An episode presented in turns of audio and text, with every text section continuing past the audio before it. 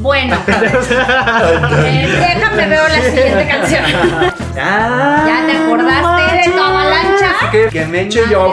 ¡pum! Que me voy, pero como gorda en tobogán. Y, Bueno, ya que estamos aquí en confianza, ¿verdad? Sí. Te, te lo catafixio, ¿no? Ya es como muy mexicana esa palabra.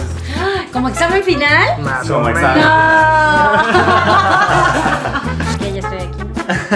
Comenzamos.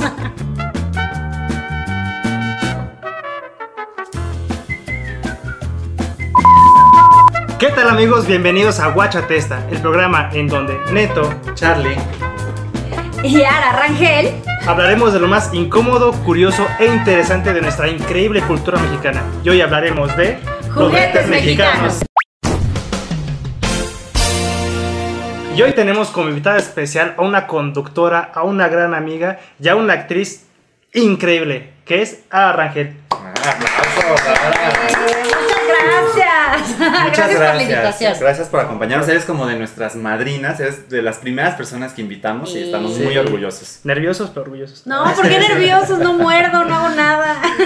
Somos muy novatos nosotros. en No, hombre, esto. ¿cuál? Profesionalismo ante todo, Sí, señores. Eh, Este, he estado investigando porque la verdad no sabía mucho de ti, pero que sí participaste con Chabelo, ¿es en serio? Es ¿Estuviste en él? serio. De hecho, ahí fue donde empecé a trabajar. Empecé a trabajar a los 14 años, así, súper chiquita.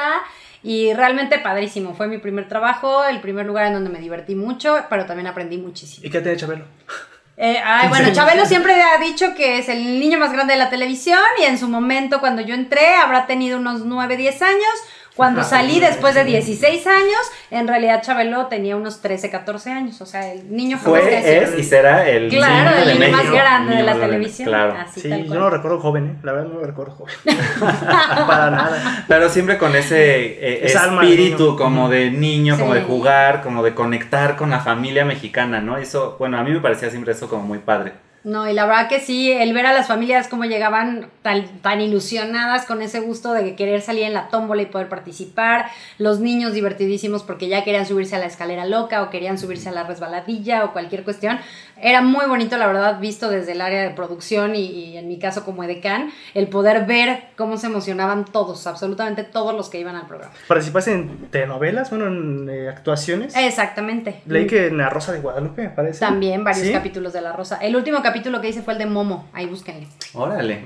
Ahí estuve como Y en otras telenovelas también. Sí, la primera novela en la cual participé fue Las tontas no van al cielo y la última que hice fue la de la vecina. Y ahí en el Inter tuviste algunas, varias. ¿no? Y Mientras algo estuviste. del rock, pop. mm, Fue mm. conductora de un Ah, programa. conductora, Pop, conductora en TVC, eh, estuve ahí conduciendo un programa de música que se llamaba Pop Studio, que Ah, era de justamente eh, la fusión del género pop y el género rock. Es como, era como la academia, ¿no? No, era un, un estudio, un foro, la verdad, muy pequeñito y lo que hacíamos era invitar a, a los, a las agrupaciones para que estuvieran ahí en, en acústico para cantar con nosotros y tocar instrumentos. Yo toco la, bueno, tocaba la mandolina, ahorita yo creo que si me la ponen ya ni me acuerdo, pero sí yo tocaba la mandolina. Y ahí en ese programa era lo que hacíamos, teníamos a los invitados, no sé si ubiquen a la agrupación este, DLD, que estábamos, eh, bueno, es una agrupación de rock, y eh, con ellos, por ejemplo, pues normalmente los escuchas así en el escenario acá, todos rockerones, y la intención era que esa grupa, o las agrupaciones en general, llegaran con nosotros e hicieran sus versiones acústicas. Entonces teníamos ahí el cajón peruano, y había Wow. guitarrita, y entonces estaba muy padre. Y aquí uno saliendo el 10 de mayo para bailar y ya. Carlos Baute también anduvo por ahí, estaba en sus inicios, todavía ni era como muy conocido. Y Carlos Baute por ahí anduvo también cantando. También fuiste conductora de algunos festivales, ¿no? Exacto. eh, de hecho, estuve yo como conductora en varios eventos especiales de Televisa y uno en los cuales estuve como más presente fue en el Festival Acapulco 2013.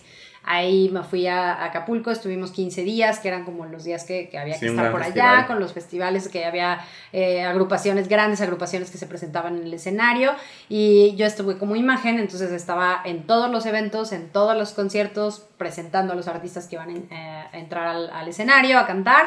Eh, y de igual manera eso era como en las nochecitas, pero durante el día me iba como a tour de medios para ir a pues, ser la vocera de invitar a todas las personas que fueran al, al festival y, y así. También estuve en otros eventos en el Estadio Azteca, eh, en el evento 40, este, México Suena, muchísimas cuestiones así de, de Televisa, que eran los eventos especiales, ahí, ahí fue donde estuve conduciendo. Y Wow. hoy en día conductora en espectáculos Televisa. Exactamente, actualmente estoy aquí en Televisa Querétaro y estoy como conductora, soy una de las tres titulares del programa de Contigo Hoy, que es el programa de revista, de lunes a viernes, de 9 y media de la mañana a 11 de la mañana por Canal 9. Ahí está. Así es, te Vean, digo. véanlo. Todo un portafolio, toda una experiencia. La verdad, creo que nosotros vamos a aprender mucho el Sí. día de hoy. Ay, la no. verdad. ¿Ven por qué estoy nervioso? ¿Ven No, por qué estoy nervioso? relajados, señores. Oye, salud, salud, salud, salud. salud, Venga salud. de ahí. ¿Cómo no? Saludcita. Ay. Ándale. Fíjate que les iba a contar que mi hermano salió en Chabelo. ¿Cómo Estuvo crees? ahí, ahorita que me acuerdo, hace, uh, creo que yo todavía ni nacía, o era un bebé, Ajá. y mi hermano y mi familia fueron a Chabelo, estaba chiquitito, él es muy, muy pelirrojo, y bueno, fue la sensación y la envidia de todos los primos, y la envidia de la familia, y fue como, oh, salió en Chabelo, ¿no? Y entonces, justo ahorita que decías como que esta emoción que tenían las familias, pues sí, lo comparto, porque mi Ujú. hermano, digo, yo no me tocó, no lo recuerdo, porque yo creo Claro, que no estaba estaba ahí. chiquito. Ajá, pero, pero mi hermano sí lo, como que tiene recuerdos y la familia tiene recuerdos y fue como el momento, ¿no? O sea, el niño que salió en Chabelo. Claro. En Yo lo veía y decía, yo quiero estar ahí por los juguetes, o sea, era, Ujú. era mi, mi, mi ilusión. Y la verdad yo sentía que era muy difícil entrar ahí a participar y a estar con ellos. Pues realmente era por sorteo. O sea, las, las familias que llegaban con nosotros era porque previamente habían hablado por teléfono para solicitar sus boletos o porque habían mandado sus cartitas para que pudieran hacerles llegar los, los boletos vía eh, correo y ya llegaban con nosotros. Y ya una vez estando ahí en el público, se hacía el sorteo real. O sea, nosotros con la tómbola, pues el que saliera. ¿Eso, ¿Eso cámara o era atrás de cámara? Algunos concursos eran detrás de cámara porque teníamos que eh, ensayar de cierta manera como las, las posiciones, los dinámicas, movimientos, ¿no? las dinámicas, exacto, eso era como previo a que empezábamos a la grabación. Y otros sí eran en el momento, o sea, era a lo mejor sí era que teníamos que subir con ellos al- para darles el micrófono y que empezaran a contestarle algunas preguntas en especial a Chabelo. Pues era en el momento, entrábamos con la tombolita y el número tal, el, el señor fulano Ah, y sí, vámonos vi. corriendo. Sí. Para elegir concursantes y a los niños también, ¿no? Sí, la verdad ponían ahí el número de que mandan el correo, pero como mi papá es muy escéptico, decía, es chingadera, no sirven, ¿para qué vas a llamar? ¿Para qué vas a llamar? Te van a contestar. Es como, No, sí, te juro que sí era cierto. Me tocó ver por muchos años el que habían los eh, costalitos con todas las cartas de las familias que habían mandado solicitud. Y sí, real, eran familias que eh, eso era algo súper chistoso. Cuando yo recién entré, pues yo tenía 14 años y las Pues familias pues eras una niña. era, sí, yo llegué a divertirme, real, yo llegué a divertirme y pues me pagaban, ¿no? Qué padre. Qué padre. Y ahí aprendí muchísimo, pero a lo que voy es, las familias que llegaban cuando yo tenía 14 años, pues sí eran como familias de papá, mamá y los Ujú. hijos. Fue pasando el tiempo, duré 16 años en el programa y ya de, las, de los últimos años que estuve ahí, las familias era chistosísimo porque todos eran adultos o la mayoría eran adultos y llegaban a divertirse y era de, y la familia y los niños, ah, no, pues no trajimos niños, venimos nosotros. Sí, ah, yo toda la qué vida quería venir y pues ya hizo el Exacto. sueño, ¿no? Ya. O los abuelitos que traían a los hijos, que traían a... Entonces era como la familia grande y, y, bueno, me tocó ver esa evolución, ¿no? De toda Ay, la familia tran- tranquila, chiquita que llegaba cuando yo tenía 14 a después de 16 años. Yo creo que a ti te tocó ver ya más como de los últimos Sí, programas. es que él está muy jovencito. Sí, Entonces, o- ¿qué, qué estás diciendo, Charlie? ¿Qué Que intentas no. decir aquí Que en yo una no. situación de bullying no, por no, la que edad? yo ya no estoy tan jovencito porque a veces a mí se me olvida que yo le llevo 10 años a él y digo, mm, 18 ¿Cómo años. creen? ¿Tienes 18? No, hombre. Uy, Dios. Dije, no, bueno, No, tampoco podría ser mi hijo.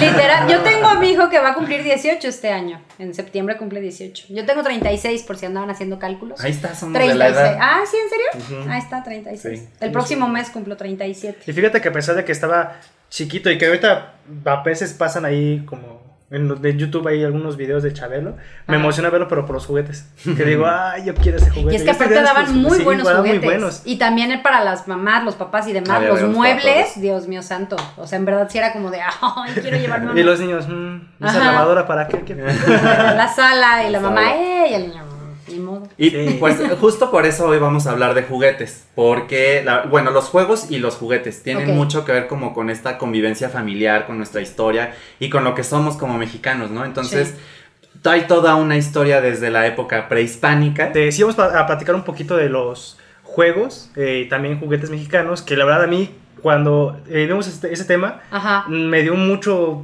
sentimiento, mucha nostalgia porque ahorita ya veo a los niños jugando con tabletas, con cosas que la verdad no... Videojuegos y ahí se en la pantalla 100 Ujú. años. Eh, de, justamente eh, platicaba Charlie que jugaba con tus sobrinos, este, que la cebollita, que el avión, que el stop, y Ah. no entendían así de... Sí, yo quería jugar con Sí. mis sobrinos stop o cosas así y era como, no, ¿cómo? No, ¿Eso no, espérate, no, Zapatito tablet, ¿no? blanco, aquí, zapatito ¿cómo se azul, juega aquí? cartera. Ajá.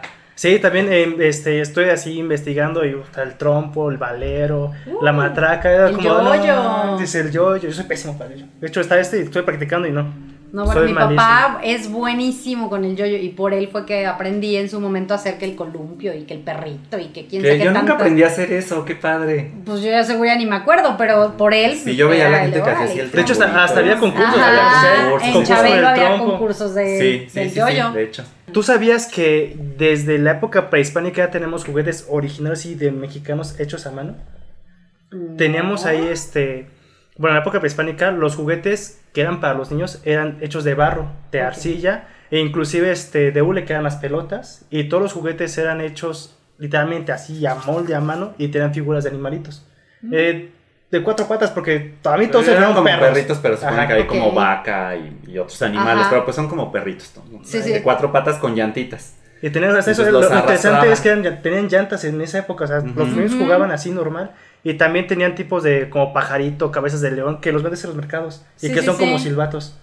Sí, sí, los ubico, pero yo pensé que era como artesanal de así Como artesanía nada más. ajá, Ajá. ¿no? En esa época pues eran los juguetes de los niños. Ándale. Sí, también lo que hacían más en las sierras, en muñecas, pero de paja, de palma, así literalmente hacían mano. Hojas de palma. O- ajá, Ajá. Y ten tu muñequita. Con cabello de, de lote. Entonces eran como muñequitas, pero pues de muy orgánicas, ¿no? Sí, sí, sí. Pero lo que me- más me llamó la atención es que era así, tal cual una muñeca. O sea, te veían así, ah, voy a ver a mi hija. Ahí está, igualita a ti. Y no se comercializaba, simplemente pues, pasaba la vecina de que, ah, ¿qué estás haciendo? Ah, yo también lo hago. Y así se empezaron a hacer. Ok, Y iban aprendiendo pues de cómo iban viendo. Y cuando alguien no podía, en aquellas épocas hacía un intercambio de, oye, te doy mi cazuela por esa muñeca. Ah, sí, Exacto, los trueques. problema, los trueques. Justamente. Y en ese tiempo se manejaba mucho la sal. Y era como la forma de pago. Te decían, Mm, ten un kilo de sal y pásame esa muñeca. Ah, pues vale, está bien. Órale. Por eso decían el salario por la sal. Por la sal. Exactamente. Y, por ejemplo, los niños al morir eran enterrados con sus juguetes favoritos. Ah, ese sí sabía. Lo cual también me parece, o sea, es como muy curioso que es eh, coincidencia en todas las primeras civilizaciones. Como que entierran a los niños con sus juguetes o a los adultos con sus posesiones más preciadas, ¿no? O sea, Exacto. culturas egipcias o chinas, indonesias, eh, eh, prehispánicas. Ajá. Eso a mí me parece curioso, ¿no? Como todas las culturas eh, Sí, de las primeras manera. civilizaciones tienen como en común esa parte, ¿no? O sea, que te entierran con tus objetos preciados y en el caso de los niños con sus juguetes. Eso está como interesante. inclusive, o sea, toco madera, pero si veo que un niño fallece, a mí sí me nace decirle, no manches, este es su favorito, ten. O sea, no tanto como cultura, simplemente por sentimiento, yo creo. Que digo, ay, ten. que llévate". tenga su juguete. Sí. ¿Sabes, por ejemplo, en, en Japón, en los cementerios donde es el área como de los niños o de los no natos, cuando es la temporada de frío, las familias tienen costumbre de coserles un gorrito tejido y rojo y les ponen un gorrito tejido rojo y un reguilete a todos. Entonces, cuando tú vas al cementerio en Japón, en el área de niños, todos tienen un gorrito rojo y un Y un reguilete. Y es, es como súper bonito, o sea, se ve muy lindo y es como, inclusive ni siquiera tiene que ser como tu familiar, o sea, es como para que no pase frío, ¿no? Entonces es como muy bonito esa parte.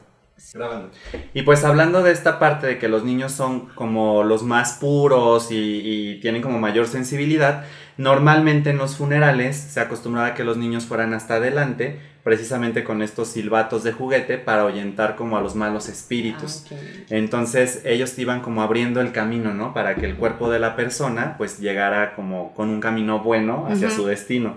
También es como una tradición pues linda, digamos, ¿no? Esta parte de desearle el bien y poner al niño al frente porque es el más puro y pues tienen como otra visión y otra sensibilidad. Entonces, pues a lo mejor si veían un espíritu maligno pues lo podían ahuyentar con este silbato. Ajá, ajá. Entonces, de alguna manera, como esta parte de los juguetes también se relaciona con la espiritualidad, ¿no? Sí. Con la forma de ser de las familias y tal.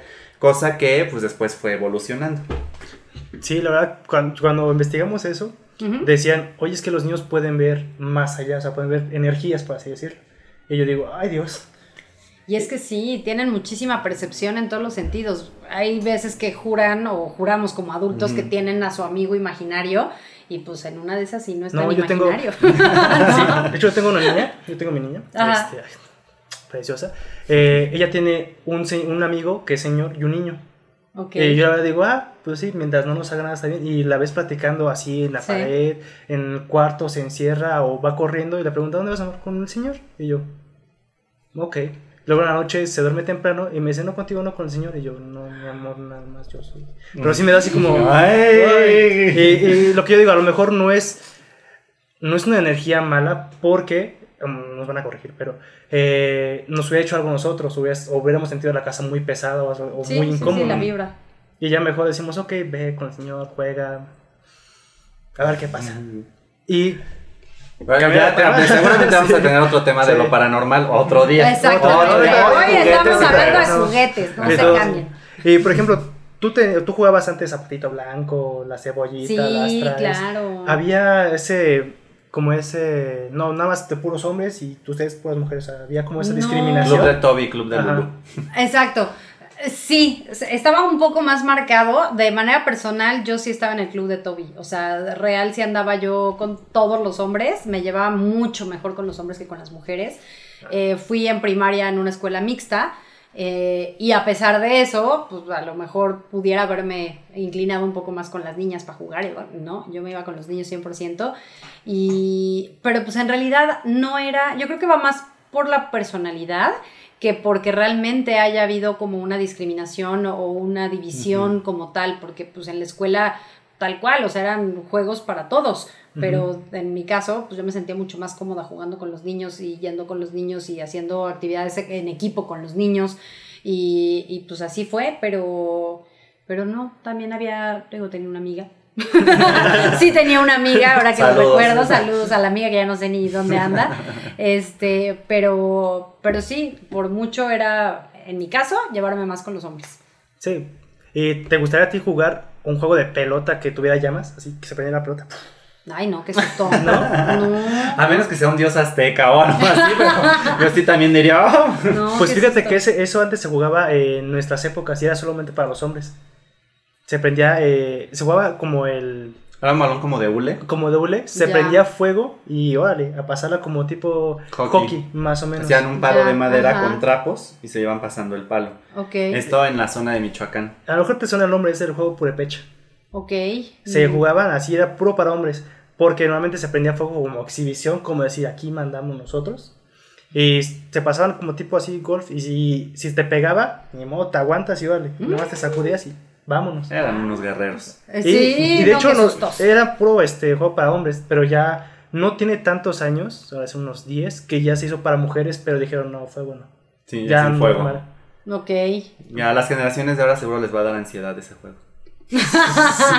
De hecho, se puede hacer. Pero también existe, hasta la fecha existe un juego que solo- solamente son para mujeres. Y se dedica con una ramita larga a como aventar un, un- Como un aro. Un aro. Ajá. Ya, Como que lo van empujando con un palito. Ok. Y son que tienes que correr con el palito y girando el aro de entre 4 a 8 kilómetros. Más así corriendo. 8 kilómetros aventando ahí el- la ruedita. ¿Son equipos o es...? eh, Son como relevos, por lo Ah, que yo entendí, hay como una especie de relevos. Este juego se llama El, es que se me confunde. El Reul, Reulani. Rowelami. Reulami. Ok. Rowelami. ¿Y ese es, dónde es- se juega? es ¿Cómo está la indígena. cosa? Ok. Ese juego se juega sobre todo con las mujeres tarahumaras. Ah. Entonces las mujeres tarahumaras tienen este juego donde es como un aro y lo van empujando con un palito durante 8 kilómetros como por equipos de relevos. De hecho hay una mujer eh, de la Sierra Tarahumara que ha participado en juegos, este, no son los olímpicos, pa- panamericanos y ha ganado medallas y todo y es Tarahumara y ella se entrenó jugando esto. Órale, Pero o sea, yo no aguanto ni un kilómetro corriendo. Y ella es así. Y la verdad, yo. No, y aparte qué concentración debes de tener, Y independientemente aparte de te aseguro que lo hacen descalzas. No, o sea, O he sea, visto, he seguro. visto Seguro. videos de eso y sí hacen en la descalzas tierra o y en las con, rocas. con Sí, sí. chanclas y corriendo, pero así concentradas. Y también había juegos de mesa, sí, era como de mesa. Eh, es que se llama así. Se llama el Totoli, que era como un tipo cruz. El patoli. El Patoli, que se le gusta llamar. Jugaba como un tipo eh, cruz y jugaban, es como tipo damas chinas, Ajá. pero ellos lo que hacían es contaban las semillas que, que ellos tenían y decían, ah, tengo 10, 10. Ah, pues yo tengo 3, 3. Y normalmente estos juegos eran por en aquel entonces, ahorita no sé, eran por castigo o por sacrificio. Si perdías, te daban un castigo como. En aquel tiempo era. No latigazos, pero era con tipo varas. Así. Perdiste, ¿cuántas casillas El te faltaron? ¿Cuántas casillas te Cinco faltaron? varas, órale. Tres, va, tres, pa, pa. O en eso este, se basaban para tu sacrificio. Así, si perdías. No, pues ahí sí uno le echaba ganas a ganar. No, exacto. Ay, se valía. Eran, aqu- eran otros tiempos. Ay, sí, También, sí, bueno, sí, seguro sí. aguantaban, si aguantaban andar corriendo en piedras y todo, seguro aguantaban la vara. Exacto. No, y lo que más me sorprendía Exacto. es que, o sea, nosotros teníamos oro, más oro, plata, y los juegos eran así de oro, de plata. Mira, aquí está mi oro. ten. Ah, sí, no, gracias. Hasta también hubo un juego Me de boliche, imagino. ¿no? De oro. El Totoli. el Totoli. Ah, El Totoli era como un boliche y las piezas eran de oro. Y entonces igual aventaban como un balón de hule a las piezas de oro y pues a tirarlas. Era así como una especie de boliche, pero prehispánico, con oro. Nada más, ¿no? Nada ¿Por más porque no? pues nos sobraba el oro en ese entonces. Exactamente. Me imagino que también a través del juego podrían haber eh, buscado el quedarse con propiedades o terrenos, ¿no? Yo creo que sí, seguramente. No sé si era- apostaban mucho, no sé. De hecho, hablamos en otro tema ese de las apuestas. Ah, sí. Normalmente en México, bueno, en la época prehispánica, siempre apostábamos. Eh, Era desde nuestra libertad hasta cambio de amo. Ok. Así, jugamos, tú y yo tenemos un esclavo, vamos a jugar. Si yo gano, te doy mi esclavo. Y el otro día, después, si pierdo, este, libero a mi esclavo. Y así se jugaban. Así eran las apuestas anteriormente. Ya cuando llegó la época este, de Hernán Cortés y todo, apostaban 100 oro, pero Hernán dijo, "Mm, a ver, vamos a hacerlos, güey. Dame el oro y te doy este cobre que es mejor. Y así fuimos como que perdiendo más nosotros. Ay, siempre Pero desde la época prehispánica a nosotros nos gustaba mucho apostar. Qué bonito lo dijiste. Siempre pero es, otro tema. De hecho, justamente, más bien el juego y los juguetes fueron utilizados después por los españoles para evangelizar. Y Ujú. justamente empezaron a imponer de alguna manera ciertas fechas para que los niños se emocionaran con los juguetes y empezaran a meter los temas cristianos. Por ejemplo, el 6 de enero, ¿no? Claro. Entonces era como una festividad en ciertas regiones prehispánicas Ajá. y ellos dijeron, no, no, no, no, no, son los reyes magos y ellos traen juguetes. Y entonces empezaron como a enamorar a los niños de la religión a través de estos juguetes. Está diciendo que te había engañado. Así de engañado. Los reyes magos. No existen. Este contenido no es para niños. Exacto. Este- Pórtense bien si están viendo si existen Exacto, niños. Si existen. sí existen. Existe la magia, existe el amor y eso es suficiente. Exacto. Con el capítulo pasado, incluso en la actuación, nos han evangelizado, así como Ah, sí, en creen el, en capítulo pasado hablábamos del teatro Mm. y también utilizaban el teatro para evangeliza- evangelizar. Sí, sí. Y entonces también los juguetes y los juegos los usaban para evangelizar. Incluso también, por ejemplo, el sábado de Gloria les daban matracas y sonajas a los niños para que hicieran ruido, ruido hicieran fiesta y todo esto. Ajá. Entonces era parte también de enamorarlos de la religión, ¿no? Sí, claro. Entonces, como que llegó un punto en el que los juegos y los juguetes se volvieron pues parte de la evangelización. De hecho, sus juguetes de la matraca, el yoyo, sí los teníamos, pero con la los españoles los fueron modificando para hacerlos más bonitos, más este, atractivos a los niños. Y a mí lo que me interesó mucho ese tema es que existen juguetes mexicanos y juguetes mexicanos tradicionales. Ok. Eso es una, es una diferencia que dije, wow. Si te dicen juguetes mexicanos, ¿qué se te viene a la mente? El trompo, el yoyo, el valero, el... eh, um, ¿Qué otro tenemos? Este... Ay, Dios mío.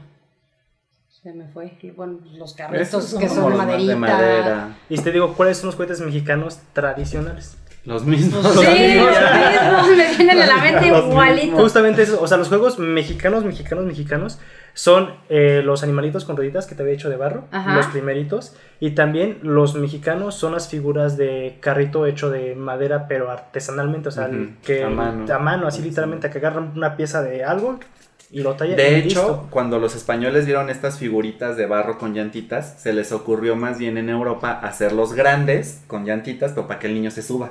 Ah, ya. Entonces, ya. pues desde cuándo no hemos visto esos juguetitos que es como un dragoncito, un perrito, no sé qué, que se sube el niño y tiene llantitas y como que lo va empujando. Sí, con los pies. Vienen de estos juguetes prehispánicos, pero como que los evolucionaron en otro país y ya luego los volvieron a meter a México.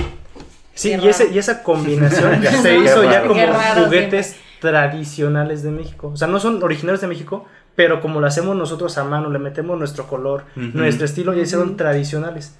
Ya. O sea, la matraca no es de México, pero como lo hacemos tanto nosotros, le metemos nuestro estilo. De hecho, no es una producción masiva, normalmente se hacen así artesanalmente. artesanalmente. Ya lo hace como, ah, es un producto mexicano, aunque no es de México. O sea, los tradicionales son los originales de México y los que son solo mexicanos son los que son como fusión o, o como, ya me revolví. Sí. O sea, los originales de México son los que están hechos este, de barro, de arcilla, eh, de, Y de madera. de palma, de madera, mexicanos. mexicanos. Ya los eh, tradicionales son que la matraca, que el trompo, que el yoyo. Que son como De otro- fusión de otro país, Ah. pero como mexicanizados. Ok. Exactamente, porque ya le metemos nuestro color, nuestro estilo. De hecho, lo que me gustó mucho de esta de ese tema fue de que cada pieza, por ejemplo, que se venden así en- artesanalmente es única. O sea, Sí. no se repite porque, Sí, sí. eh, o sea, la vas en la mano, te puede hacer otro, pero siempre hay algo que lo hace así como especial. Y más porque en los talleres eh, mexicanos de la sierra que se hacen los juguetes, el artesano lo hace de madera, de lo que se encuentra en el patio, lo agarra y te hace un juguete. Sí, exacto. Y la verdad a mí se me hizo muy, muy malo porque lo ves y le regateas. Es como, ¿cuánto, joven? Y eso No, siempre, 50, eso siempre no. está pésimo, estoy totalmente de acuerdo contigo. No está nada padre el que le estemos subestimando el trabajo a los artesanos, porque todo el tiempo que se llevan, toda la creatividad que al final del día, pues oye, no cualquiera tiene para poder hacer tal cual y que pueda rodar o que pueda girar o que pueda lo que tenga que hacer el juguete en especial, pero, pero pues sí, o sea, es el tiempo invertido, eh, el material invertido y pues obviamente, como lo dices, es, eh, es artesanalmente, o sea, es única pieza y eso, pues claro que vale. Sí, y eso este, lo hace ahora sí que mexicano porque son hechas de manos mexicanas, le meten su ingenio, le meten el color. Sí. Y eh, mi abuelo me lo ha dicho, que él prefiere los de madera a los de plástico. No sé si recuerdan que estaban los trompos de plástico. Sí, que se pero sí los de madera son Sí, mejor. pero los de madera, una cosota así. Y te dan Ay, un yo me clavo. acuerdo del valero, mi papá tenía un valero de madera del año de la canica, una cosa así Enorme, enorme. Como copal. Sí, no inventes. Y era con lo que él se la pasaba juegue y juegue y así de no inventes. O sea, si no le atinas ya te rompiste la mano. O sea, no puede ser. A mí sí me daba miedo cuando tenía uno de esos Sí, no, así gusto. como pegarme en la cara. O, Ándale. Pero aparte soy muy torpe. O los yoyos chinos se llaman estos, Los los, que son taca-taca. las canicas. estas, Ah, sí, canicas, también tac, tac, tac, tac, tac, Eso sí me daba miedo porque Eso sí te da, porque, te- o sea, es divertido, pero te Claro. pegas y ¡ah! ¿no? Sí. Sí, de hecho, yo este, salí al mercado a buscar como juguetes, pero sí me dio como nostalgia porque están ahí aventados, nadie los quiere, que digo, no manches, mis tiempos. Claro. bueno, cuando estaba Oye, chiquito, imagínate, ¿Qué gracias vamos a a lo decir, que nos toca. o sea, sí jugaba con esos y me divertía. Ahorita ya ni los pelan ni les hacen caso, es como... Y es que aparte, creo que cuando todavía están como muy chiquitos los niños, sí juegan un poquito más con estas cosas, pero conforme crecen y ven en la familia que todos usan tecnología, pues también quieren. O sea, es natural, o sea, aprenden viendo. Sí. Y si ven que en casa todos usamos tecnología, pues ellos también van a querer. O sea, al final, pues brilla la pantalla y Sí. la puedes tocar y es, y es animado y tiene soniditos, pues llama la atención, obviamente, ¿no? Y el yoyo y el trompo y todo esto, Son aburridos para o sea, ellos. puede- pueden llegar a ser aburridos para ellos, pero yo creo que depende de cómo se los enseñes, ¿no? De que si tú, tú como papá o primo o tío o lo que sea, juegas con los niños, ellos se entretienen. O sea, al final lo importante es esa conexión, ese jugar. No, o sea, si le das el yoyo y lo dejas ahí solo, pues es lo No, mismo que darle el celular y dejarlo ahí solo. O sea, al final se aburre, pues. O sea, el chiste es jugar con la gente, ¿no? Pero Sí, les apuesto, les apuesto a todos que si ven un valero, un yoyo, así, a, a quien sea, te va a poner a jugarlo. Sí. Sí, es que la verdad, este, yo por ejemplo le mostré a mi niña un yoyo y hice exactamente el mismo error, ten, juega. ¿Y, sabes lo que hizo? Ah, o sea, lo que le hicieron realmente era rodarlo, nada más así Pues como sí. ah, una llanta. Y así como que dije, pero también fue mi culpa. Ajá. Dije, ah, dije, no, mira, te enseño. Ya como que le enseñé y se fascinó. Dijo, wow, o sea, por la emoción de ver. No, ¿Cómo y luego subía, cuando los que aprenden a hacer trucos, Sí, Entonces de que se dan la vuelta y no sé qué. Hay personas que hacen concursos y. O por ejemplo en el Circo del Sol, no sé si han visto estas personas que como mil yoyos y trompos y todo, así unas acrobacias increíbles. Eso está como bien padre. De hecho, este Charlie me estaba comentando de que eh, en, toda, en todo el mundo, aunque no son este, los juguetes originarios de México, pero lo relacionan mucho con México. Demasiado. Y eso Sí. es por los colores, por... Más que nada por los colores, ¿no? Por Hay muchos ingenio. juguetes que consideramos mexicanos, pero no son mexicanos A ver, en cuéntenme realidad. como cuál es. Por ejemplo, la lotería. Ah, ese La sí me dolió, lotería. ese sí me ¿Cómo dolió. crees? El borracho, la muerte, ¿y No, dónde no, quedó? no. Todos creemos que la lotería es mexicana, pues no, señores y señoras, no es de México. ¿De dónde es? La lotería es italiana. La lotería nació en Italia en el año 1400. Y a partir del año 1800 la trajeron a México y se fue tropicalizando. Entonces fueron metiendo Ah. que el diablito, que la Sí, estrella, sí, que el borracho, que la sirena, que el sol, Ajá, todo esto. ajá. Y lo que la hizo como muy mexicana fue el cantadito, ¿no? O sea, que, que te echas como una jiribilla, una frase y ya dices la carta. Y como que eso no lo hacían en otros países. Entonces, incluso países externos, o sea, estoy casi seguro que incluso hay gente en Italia que ha, ha de pensar que la lotería es Es mexicana. Pero la realidad es que nació en Italia en el año 1400. No somos el país que más lo, lo juega, lo ocupa. Ajá, es que Sí, y se volvió muy del- común y aparte jugarlo con el frijolito. o sea, Exactamente, no lo la manera en la Le que lo pones un juegas, frijolito, no le puedes poner otra cosa. Ficha no existe, No, no, frijol. frijol. ahí. Yo Y- arroz. ¿Cómo? Un El arrocito. arroz. Ándale también. No, lo difícil Una semillita, una Y, y semillita. hay- hubo una controversia hace poco de una chica, no sé de dónde, de Sudamérica, Ah, sí. República Dominicana, Algo así no que, sé ay, dónde, no. Que ella dijo que creía que la lotería era como el tarot mexicano. Entonces, según ella estaba leyendo el tarot mexicano No, y sacaba de que el sol y la sirena. Pero te ella, leía el canto, este, leía hay el una canto. mujer, ah, porque atrás venía como el cántico, la Ajá. que vivía así. Entonces, como que lo leía y así, según ella leyendo el tarot, y era la lotería mexicana. Y era como, mm, ¿qué le pasa? No, No, lo, lo peor es que había gente que se lo creía, es como, Ajá. ah, sí, lo que canta, pero no me despiertas el gallo. Sí, sí, mi fortuna, sí. Sí, ¿no? yo, yo escuché y dije, no, no, Eh, no. Bueno, Sí, bueno, bueno. para Sí. todo hay, ¿no? Claro, no inventes. Otro juguete que consideramos también muy mexicano, pero no es mexicano, es el trompo. El trompo es originario de Troya, del río Éufrates, del 1500 antes de Cristo. O Madre sea, mía, ¿hace cuánto? Sí, la vida, la vida Sí. entera, pero igual seguramente era muy distinto al que conocemos y más bien aquí en México lo hemos adoptado con muchos colores, con como con muchas cosas muy de México. Sí, claro. Y eso lo ha hecho más popular, ¿no? Entonces, este, por eso lo consideramos como mexicano, Es pero... que el ingenio de pero, mexicano, mis sí. respetos, ¿eh? Para todo tenemos. Justamente otro juguete México, bueno, que no es mexicano, pero Ajá. creemos que es mexicano, es el valero. También el valero no nos pertenece. Ese es de origen francés del siglo XVI. Ok. De hecho, el nombre viene de una ciudad donde se empezó a jugar. No, no me acuerdo ahorita el nombre de la ciudad. Pero era como la forma era distinta. Y entonces después cuando llegó a México lo Pero el fueron juego era lo adaptando. mismo, El o juego sea, era lo mismo, meter era como la, pelotita a la canasta, ¿no? Entonces, También había uno que no es mexicano que se ocupaba para cazar, ¿no? La. Los yoyos. El yoyo. El yoyo. yoyo. El yoyo, que tampoco es mexicano. Ok. Este, Sí. Su origen todavía está como en duda porque tienen eh, como que fechas aproximadas en. Grecia y en China.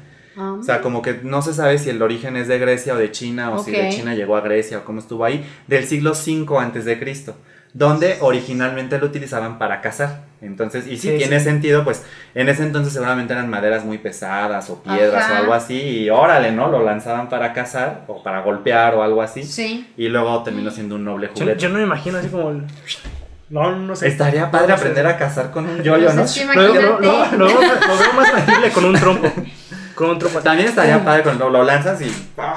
Ya ¿no? sé. Golpe. No, Que de pero hecho, sí se luego me cuando hace- te lo ponías aquí, como que Sí, te hacía un hoyito aquí. Ajá, y se iba dando la vuelta. Ya después evolucionaron a los que está con eran de plástico y con, Con lucecita. lucecitas. A mí me tocaron esos con lucecitas Ay, bien padres. órale. Sí, esos están muy bonitos.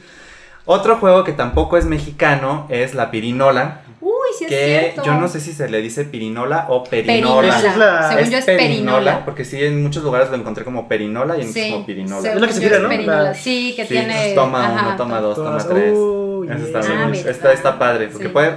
A ver, por ejemplo, a mí lo que me gusta con la perinola es adaptarla y toma uno, toma dos, pues shots, ¿no? Este, o todos Bueno, toman, pues un cada shot. quien, Entonces, cada quien Está padre porque quiera. en la fiesta, pues pones la perinola y ah, te toca un shot, ¿no? Y así. Está divertido. Es mexicano, entonces, bueno, no es mexicano porque. No, tenemos ingenio. Su origen es de Roma también. Ok. Se originó en Roma, también ahí apostaban mucho y, y lo usaban para hacer apuestas, para jugar. Igual la forma era diferente, no era como tan alargado, era más bien como aplastadito. Ok. Eh, es como un disco con, una, Sí, sí, con sí. un piquito. Entonces, como que coinciden muchas de las primeras civilizaciones este tipo de juguetes. Ajá. Eh, otro juguete que también yo creí que era como muy mexicano y no lo es son las canicas. Uy, las ¿Quién no jugó canicas? Bueno, nosotros sí jugué canicas, la verdad es que-. Fíjate que yo nunca jugué canicas. No, No, porque no sabía cómo las salte del programa. No, es que no sabía. O sea, veía niños De eso yo veía años que así. O sea, yo así, tampoco era así, muy bueno, pero, no. pues ahí le Así, intentaba uno. era Aparte, así, con mi tal- papá me enseñó. Con tal de tenerla, es que son súper bonitas, ¿no? Los colorcitos, los brillitos. Es que hay de no diferentes sé. colores Sí, y los se llaman diferente. Ya Ah, no me sí. acuerdo, pero O sea, sí. dependiendo del diseño tiene Ah. Exactamente, Bueno, las agüitas son las que son eh, transparentes. Transparentes. y tienen como diseñito por dentro. Uno que sea ojo de son. dragón y la cosa así. una Ah, cosota tienes así, razón, sí. Sí, sí Sí, tienen nombre. Yo me acuerdo que porque, papá, ven, háblame. Por favor, sóplame aquí Creo que todo. trombola o algo la gran. La grandota. Bola, sí, no, no me acuerdo, pero sí sé que tienen nombres dependiendo del diseño de cada canica. Pero ah, bueno, a mí me gustaba porque podías hacer diferentes juegos, ¿no? Como tipo rayuela o como en un círculo o Ah. como aventársela a tu hermano. Puede de ser, muy- descalabrar al niño. Descalabrar al niño, Es muy de la correcto, familia, muy de la está familia. ¿no? padre. Dejarlas en, el las- piso como mi pobre angelito para que lleguen y se maten. o en las ferias, que todavía, bueno, ahora con la pandemia no estamos como tan abiertos a, pero en las ferias ese, ese juego me encantaba, el llegar y pues órale, Ujú. vas y atínale y a ver cuántos puntos juntaste para ver. Es el Sí. que está hacia arriba, ¿no? Que le aventas Sí, la que está como en canica. diagonal Ah, para que la sí, avientes. ah, sí. Ay, la verdad sí, está muy divertido. Sí. Sí. sí me gusta. Y las canicas a mí me gustan mucho. Pues Estafaban mucho, pero sí. las Ah, Bueno, canicas pero no ¿qué tal te son. divertías? Sí. Yo lo que nunca puedo hacer en la feria es levantar la botella así. Con Ah, con el arito. Ajá, ese jamás. En el aro, ah, ese ¿Cuál también es es buena. Eh, que, Que te ponen varias botellas en el suelo Ajá. y tienes como una caña de pescar que Ah, al final trae un ya, aro y como con que el arito ya tienes que ir hacia la boca de la, La la gente de la feria tiene muchas mañas. No, es lo que estaba viendo, ojo. Yo creo que ese va a ser otro tema. Los ¿eh? de la feria, o sea, feria. él te enseña, pero él camina y lo levanta. Y él sí te dice, no, no puedes caminar. Es como, güey. Tú sí puedes.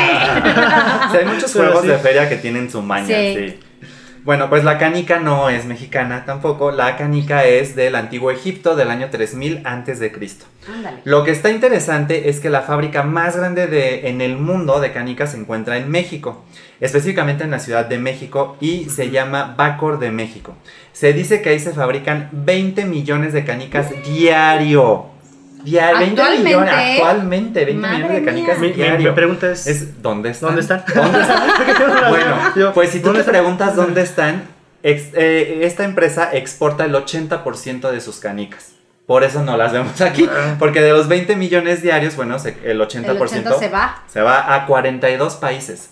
O sea, ni siquiera es que nada más se va a Estados Unidos o Canadá. De verdad se va a todo el mundo. 42 países que están comprando más de 20 millones de canicas diario. Dios Sí, porque se mío. acá a echar, ok, pero ¿Y no las veo. ¿Ni dónde no están? Pero yo ya no estoy jugando canicas. ¿Dónde están? Exacto, que alguien me explique. Que alguien me explique. Y pues bueno, estos son algunos de los juguetes eh, mexicanos, que en realidad no son tan mexicanos, No, sino que sí, los hemos adoptado, los hemos hecho como parte y de todos nosotros. ellos que acabas de nombrar, para mí todos eran mexicanos. Algunos otros, por ejemplo, la matraca y la sonaja también se consideran muy mexicanos, pero tampoco lo son. O sea, han sido traídos de Europa, también en la época de la colonia, y se han ido adaptando a México.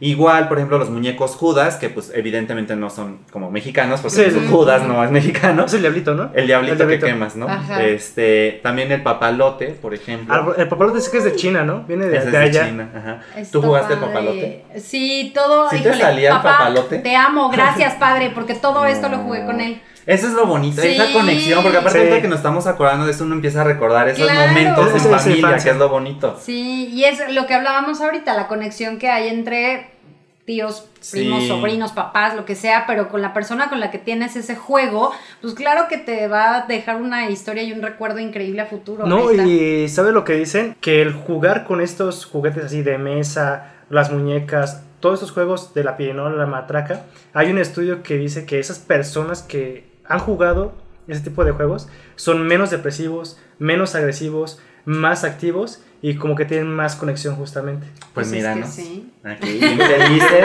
sin depresión, Yo- conectados. contentos, a pesar de la pandemia, todo es maravilloso. No, y aparte hay un estudio que dice que los niños que ahorita están viendo que jugando el Play, que me considero uno de ellos, que la tablet, son más propensos a eso, a ser más agresivos. Al estrés. Al estrés y que te... Es más solitario y más, Más estresante. más o sea, mira, no está mal. También, bueno, yo pienso no que mal. hay- videojuegos que también despiertan cierta destreza y la fantasía y la imaginación, pero creo que para todo hay una edad y para todo hay un tiempo también. O sea, Sí. no quedarte 16 horas jugando. O sea, No, a lo mejor como recomendación es que sí, que jueguen o vean la televisión, lo que ustedes quieran, pero que también se muevan, hagan hagan otras algo. cosas. Que después por eso también vino el Wii, que ya era como Ah, parte sí, de, ah, te bueno, muevas. te mueves mientras haces el videojuego y todo el rollo, Fíjate, pero justo por ejemplo ahorita mi mamá eh, juega mucho Just Dance con mi sobrina, ¿no? Su nieta.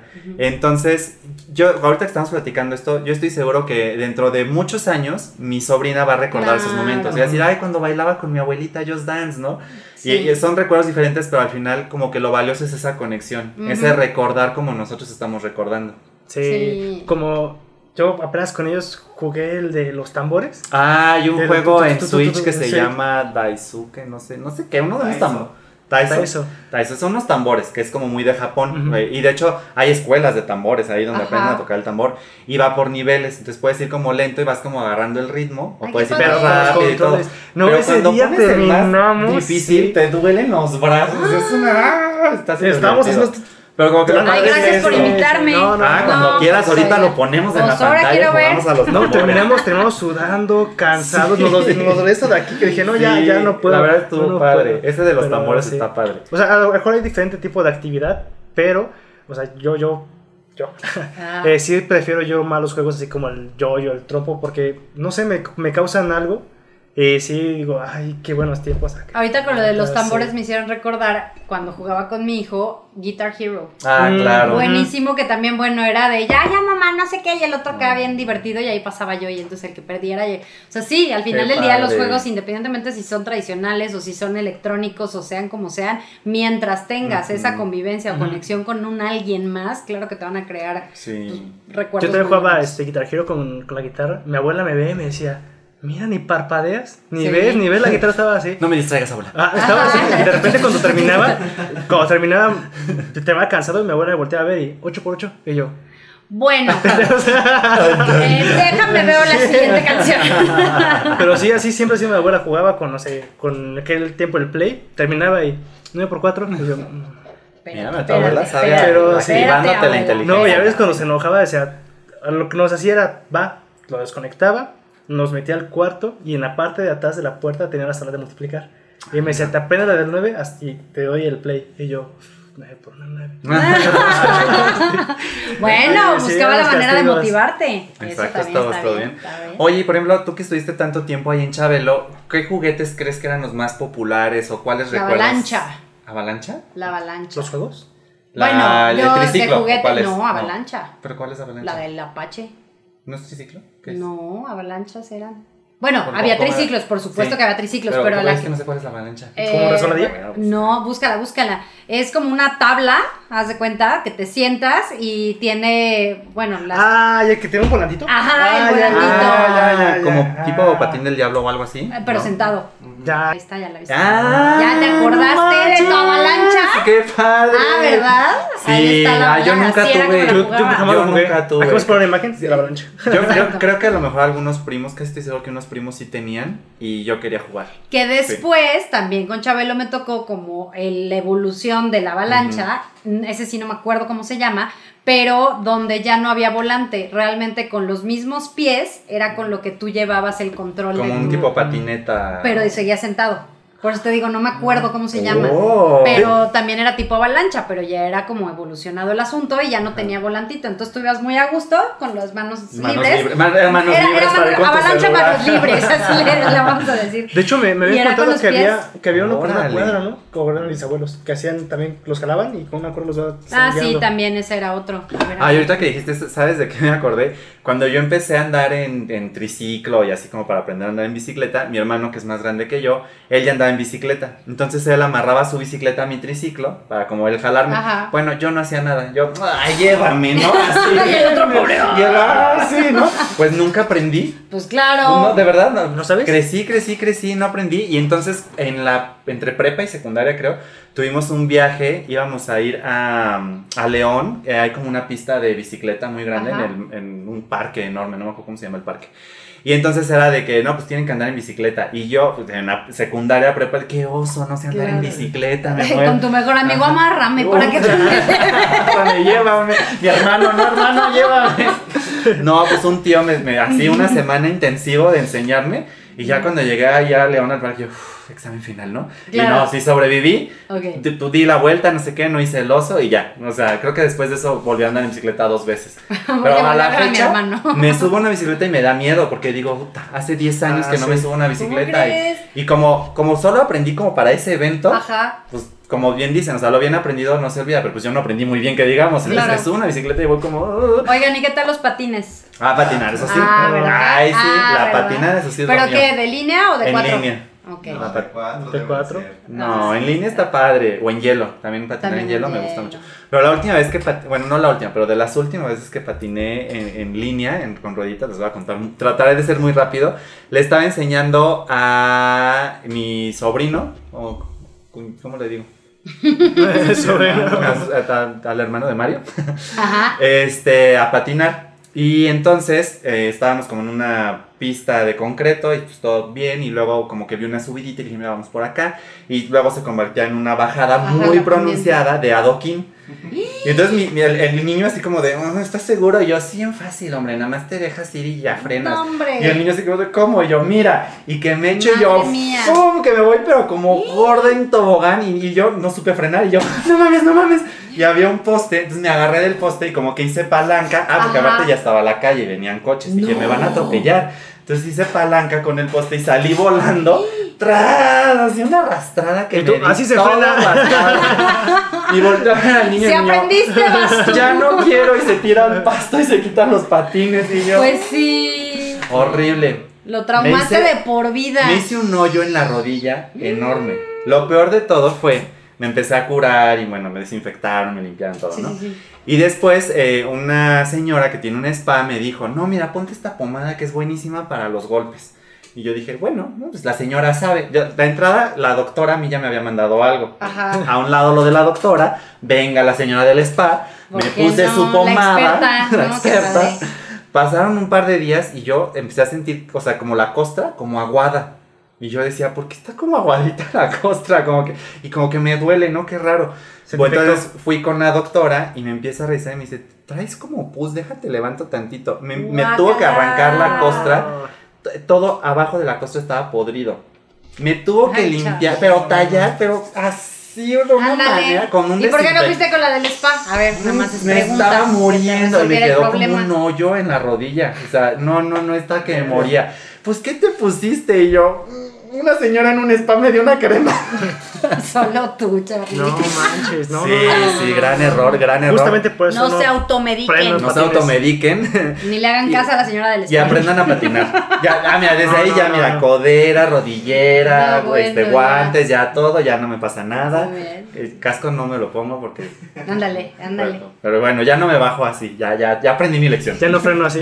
Ya no así, pero la Ya verdad, tengo sí, otra técnica. La patinada me encanta. es- Yo me acuerdo que se daba mucho el de los Hot Wheels, las pistas.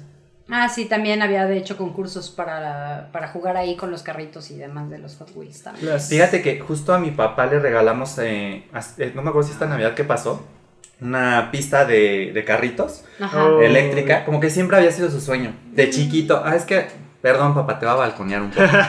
Ya que estamos aquí en confianza, ¿verdad? tú dale, tú dale. Eh, mi papá le escondía los regalos en la Navidad, sus hermanos, cuando él era chiquito. Mm, Él tenía muchos hermanos y él era de los más chiquitos. O sea, era creo que ¿Pero por, seis. por juego o...? No, por jodones. Pero aparte, Era el bullying no hagas, familiar era de bullying entonces. familiar. pues, No, sí. haz que no es como que te lo escondo y tú llegas, ay, ¿y mis regalos dónde están? Ay, aquí están. No, o sea, no, No se los daban. Se los escondían y se los, si los encontraba, qué bueno, y si no, ni modo.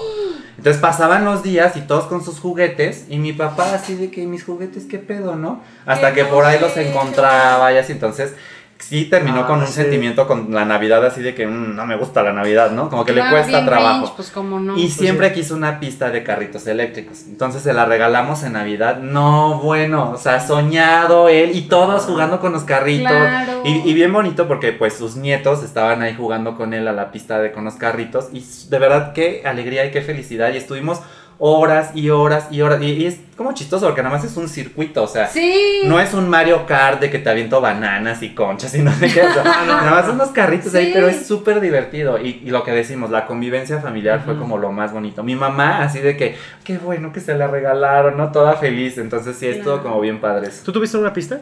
¿De carritos? Ajá. Yo tuve como de trenecito, más bien. Pero no me. O sea, una, una pista así. ¿El que se pone en. Navidad? ¿Ese trenecito? No era de Navidad, no, solo era un trenecito ahí dando vueltas como. Yo sí, tuve, yo sí tuve pista de coches. Es que ahorita que estoy recordando, no inventes, creo que sí pude haber sido niño. En realidad pude haber sido niño, porque todo me la pasaba yo con mi papá. O sea, obvio, mi mami en paz descanse, pero eh, por mucho yo era más afín a mi papá. Mi papá continúa con vida, bendito sea Dios.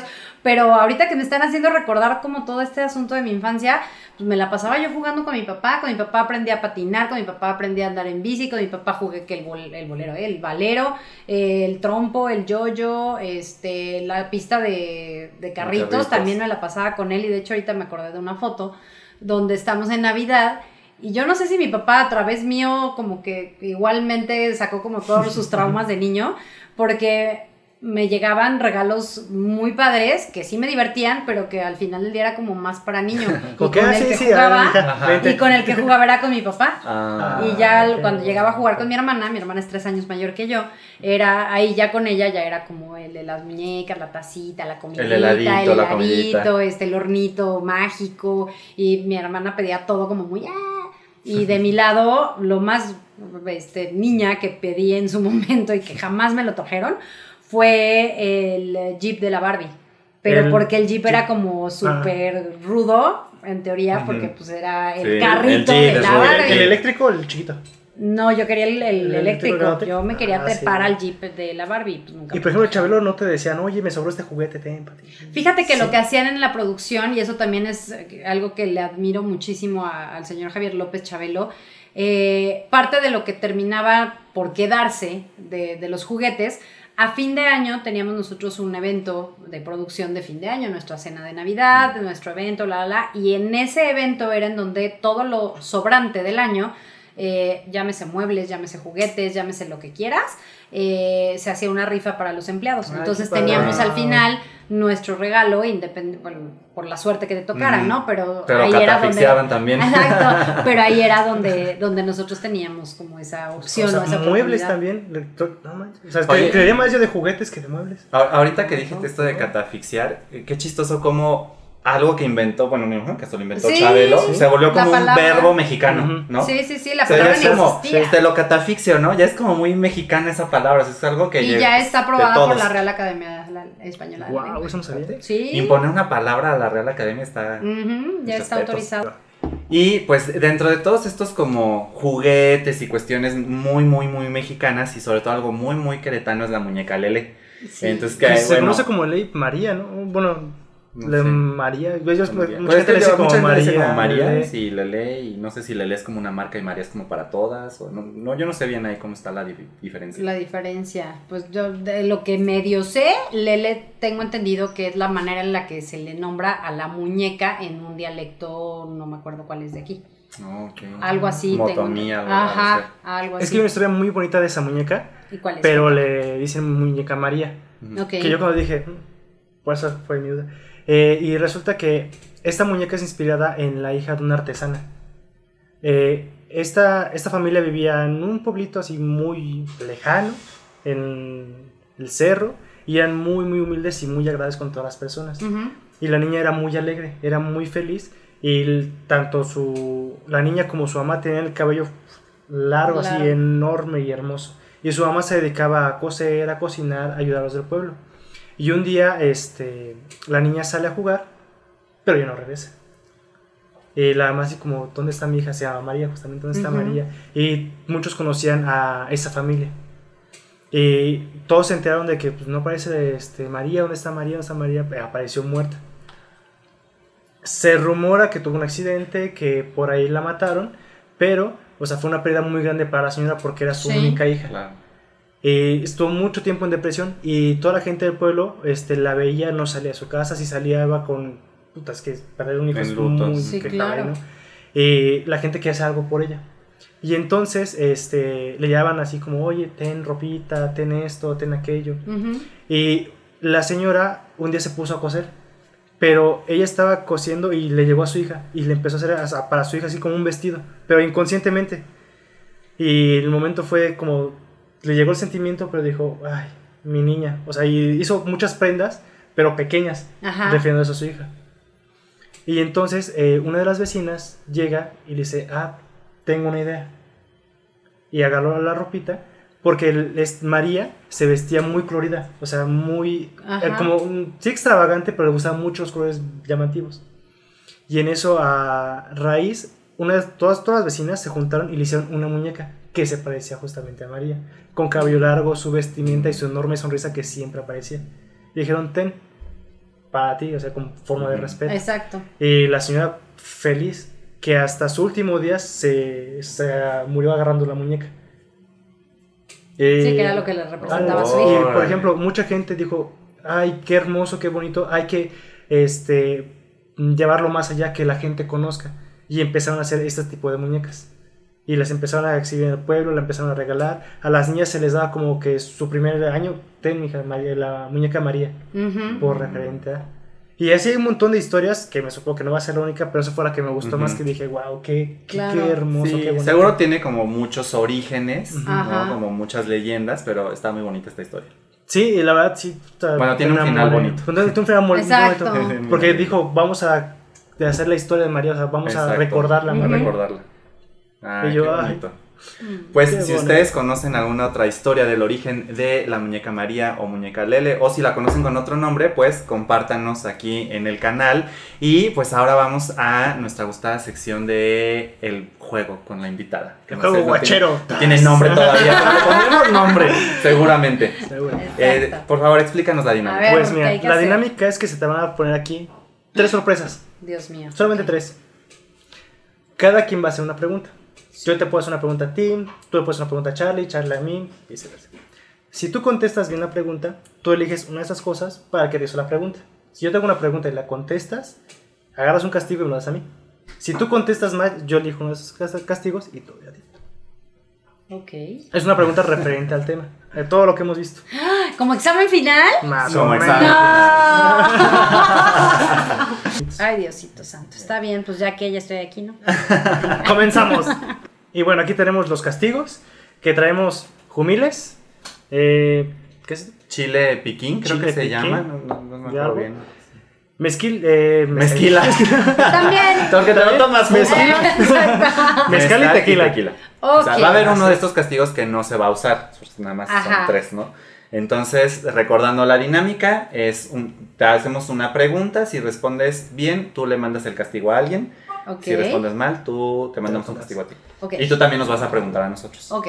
¿Ok? Bueno, que seas tú la primera. Entonces, Como Eh, invitada, vas tú primero. Pero que yo hago la pregunta. Ujú. sí, A y decides quieras. a quién. O sea, así, Y el castigo ¿a también Neto decides tú. O a mí, a ti, quien tú quieras preguntar. A Neto. Ah, Ándele, venga, Dele, Neto. va. Bueno, a ver, ¿a qué edad fue a la edad a la que yo salí de Chabelo? A ver, ¿ah? No que tu abuelita que las notificaciones y no sé qué. Cinco, cuatro, Veinte. tres, Entonces a los 14, dos, 16 años. uno. A los 30. Si entonces a los 14, ¿no? Sí, entre los ¿Y estuviste 14. 16 años ahí? Eh, bueno, sí tienes razón. Bueno, tú, 30. me, tú me ganaste, pero sí, efectivamente, fue la edad que yo dije, pero sí salí a los 29. Solo ustedes sabían. O sea que sí, Eh, perdiste tú entonces. Sí, perdí Sí, yo. Sí, perdí yo. ¿Qué castigo quieres? Te vamos Ah, a ¿me vas elegir. a dar a elegir? Te vamos a elegir, sí, por buena Madre sí, mía, no tomo. Los que me conocen saben, yo no tomo. elegir. Bueno, un humil. ¿Y eso qué es? Ah, mira, uno. antes caminaba, pero ya no camina. Ya no Sí. cambié, pero qué. Ah, ¿Y no pica? No, No, agarra uno. es como amarguito. Ah, y tengo agua todavía así. Sí, sí, no te servimos más agua. Ay, Dios mío. Más chiquito, güey. ¡Ay, qué estrés! Ay, ya están muertos, ¿verdad? Sí, creo. Los acabamos de tostar. No, cállense. Pero esto qué caramba. O sea, la Ay. cámara Yo agarraría uno como más este No, nutridito, ¿no? no, cuál nutridito, más chiquito, este está perfecto y voy a hacer de cuenta que es un frijol o un algo así. No sé si se vea, es una cosa Mm, Está asquerosa. muy chiquito. Está pero- muy chiquito y ahí luego ponen la imagen. Sí. Esta cochinada. Vamos a poner uno grandote aquí así. Ay, Dios mío, ahí les voy. 3, 2, 1. Mm. ¡Qué asco! Nos va a matar Ara. Yo cuando la invité nunca le dije que No. había castigo porque dije me va a decir que no. Me va a decir que no. Entonces ya Y no aquí- sabe a nada, pero nada más la No. sensación de saber que es una cosa muerta. Pero si estuviera vivo, peor. Mm, mm. Guácala. Ah, A ver, Neto, adelante. ¿Voy yo? Charlie, A ver, échamela. ¿cómo se llama mm, el juego que se jugaba en la época prehispánica que era para puros hombres? Jugaba con la pelota así de fuego. ¿El juego de pelota purépecha? No. ¿Sí? no. Sí. Sí, claro que sí. A ver, Ay, el chile. va. Ah, no, me te la cambié por el mezcal. No, soy de Chile, me gusta. Me gusta Chile. Pero los dos. Oye, ¿pero si comes picante? No, ¿Es en serio? Mientras no se ahogue, todo está bien. Tienes suficiente Son chiquitos líquido pero para- picosos. ¡Ay, fue trampa! El viejo Lo cuento de se me cayó. Bueno, pues ya con mugre. no voy. Ah, Ah, pica. ¿No pica? Me dijeron que sí picaba. y güey. los ojitos chillones. No pica, lo juro. No pica tanto. No pica tanto. Para la otra ponemos algo más picoso. No, gracias. Bueno, ya no voy a ser yo la invitada. Ya la próxima tú con tus chiles habaneros. Tengan para el que sigue. Toca Charlie.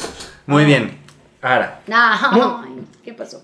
¿cómo se llama el juego eh, Tarahumara donde las mujeres avientan una ruedita con el palo? No, pues te la debo, hijo. Este. No, pues ya me como otro. Cinco, cuatro, Otro tres, jumil. dos, uno. ¿Cómo se llamaba? Rowell Lamy. No, pues ay, es una peladez, ¿verdad que sí? Bueno, no, yo creo que mejor se vale. Mira este ganote. O chile. No, pero chile ya te lo. Ah, tenemos más. Este, híjole, no, es que ya. Bueno, está bien, otro jumil. Guácala. Ay, y es que se ven tan feos. y están muertos y me pone de nervios. No, ¿sabes qué? Yo creo que tequila. Así, así de guacatelas, te lo juro. Qué fuerte. Pues Bueno. ¿qué, qué pega menos? ¿Tequila o.? El tequila pega. Tequila, tequila pega. Ay, Dios. No, ese es el mezcal. Ah, pero sí, se nota que no tomo, se nota que no tomo, para que vean que si no fue choro, real yo no tomo. Madres, venga.